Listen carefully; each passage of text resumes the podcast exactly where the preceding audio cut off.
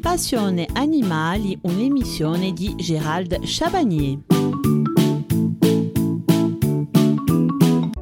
Dans ce volet en deux parties sur la santé de votre rat. Aujourd'hui, nous verrons comment reconnaître les symptômes euh, de maladie et quels sont ses moyens préventifs. Nous vous donnerons des indices sur son comportement qui vous alertera au plus vite sur son état de santé. Et mercredi, nous parlerons des maladies les plus courantes. La prévention, base d'une bonne santé. Il n'existe pas de remède miracle pour empêcher un rat de tomber malade. Toutefois, certaines mesures sont à respecter pour maintenir leur bonne santé. L'alimentation. Évitez les aliments trop riches, trop sucrés ou trop gras qui sont à l'origine de problèmes de santé. Tenez-vous à une alimentation variée et nourrissante mais équilibrée. Si vous autorisez des écarts réguliers, l'alimentation en conséquence. Et n'oubliez pas qu'une friandise doit garder son caractère occasionnel. L'environnement. La cage de votre rat doit rester propre. Les rats urinent partout, aussi vous devez nettoyer régulièrement son espace de vie. La litière doit être changée régulièrement et les tissus accessoires lavés. Une litière sale et humide favorisera des ulcères aux pattes, pododermatite et des problèmes respiratoires dus à la concentration d'ammoniac dégagée par l'urine. Aérez au moins 10 minutes par jour. Attention à ne pas exposer vos animaux au froid au courant d'air. N'utilisez pas de diffuseur ou d'encens et pas de litière parfumée qui sont nocifs pour votre rat et qui ne feront que masquer l'odeur. Une température d'environ 20 degrés et un taux d'humidité de 50 à 60% sont idéaux. Un air trop sec ou trop humide est souvent responsable de problèmes respiratoires. Les risques sanitaires extérieurs. Respectez le délai de quarantaine pour garder vos rats en bonne santé. Les nouveaux arrivants doivent donc passer par une période d'isolement, la quarantaine. Soyez prudent lors des rencontres entre passionnés ou sur les expositions animalières. Vous ne savez pas quelles maladies peuvent traîner dans ces lieux. Par exemple, vous pouvez avoir le SDA. N'y amenez pas votre animal et si vous manipulez des animaux, lavez-vous les mains et changez vos vêtements quand vous rentrez chez vous. Évitez les magasins sales où se baladent des rongeurs sauvages qui peuvent grignoter les paquets ou uriner sur les aliments et accessoires et contaminer ainsi votre animal. Les accidents domestiques. Les rats sont rapides, curieux et intrépides. Grignoter un produit toxique ou une plante, tomber d'une table, ronger un fil électrique, se sauver par une porte ou une fenêtre ouverte sont autant de risques mortels pour votre rat. Assurez-vous qu'il ne pourra pas lui arriver pareille chose lors de ses balades quotidiennes. Ne le laissez pas tout seul et sans surveillance. Attention à vos autres animaux domestiques qui pourraient blesser aussi ou tuer vos rats. Placez la cage hors d'atteinte. Attention aux noyades. Ne laissez pas traîner des seaux d'eau et baissez le couvercle de vos toilettes. Enfin, c'est bête à dire, mais regardez où vous marchez et où vous asseyez quand vos rats sont de sortie. Prévenez vos proches quand les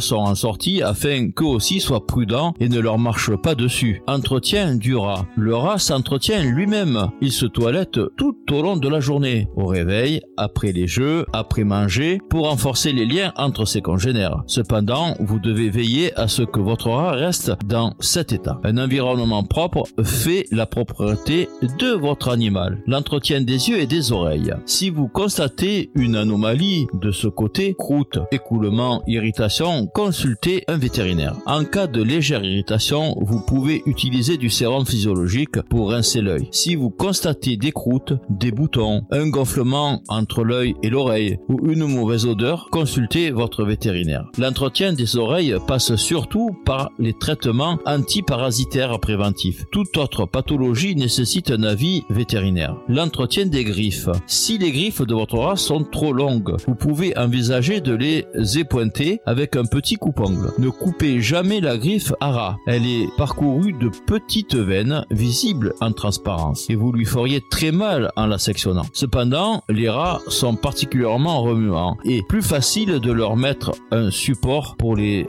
user. Une brique, une pierre propre, une surface recouverte de toile de jute sont de bons abrasifs. Les griffes des rats âgés ont tendance à pousser plus vite du fait du mauvais positionnement des pattes, surtout chez les rats qui sont un peu paralysés de l'arrière-train. Vous devrez alors les couper régulièrement. Faites-vous aider ou allez chez votre vétérinaire pour procéder à une manucure qui évitera à votre rat ce désagrément. Entretien de la queue. Si la queue de votre rat comporte des accumulations de saleté, vous pouvez laver la queue de votre rat avec une brosse à dents souple ou un gant de toilette. Attention à deux choses. Laver dans le sens des écailles, sinon c'est très douloureux pour lui. Donc du corps vers la pointe de la queue. Ne jamais tenir la queue du rat. Il pourrait se débattre et la casser ou se dénuder la queue. Cela peut nécessiter une amputation en urgence. Des bains et une cage propre viendront à bout de ces taches. Attention, certaines taches sur la queue sont simplement une pigmentation liée à la couleur de votre rat et sont tout à fait naturelles. Ne les récurez pas pour rien. Entretien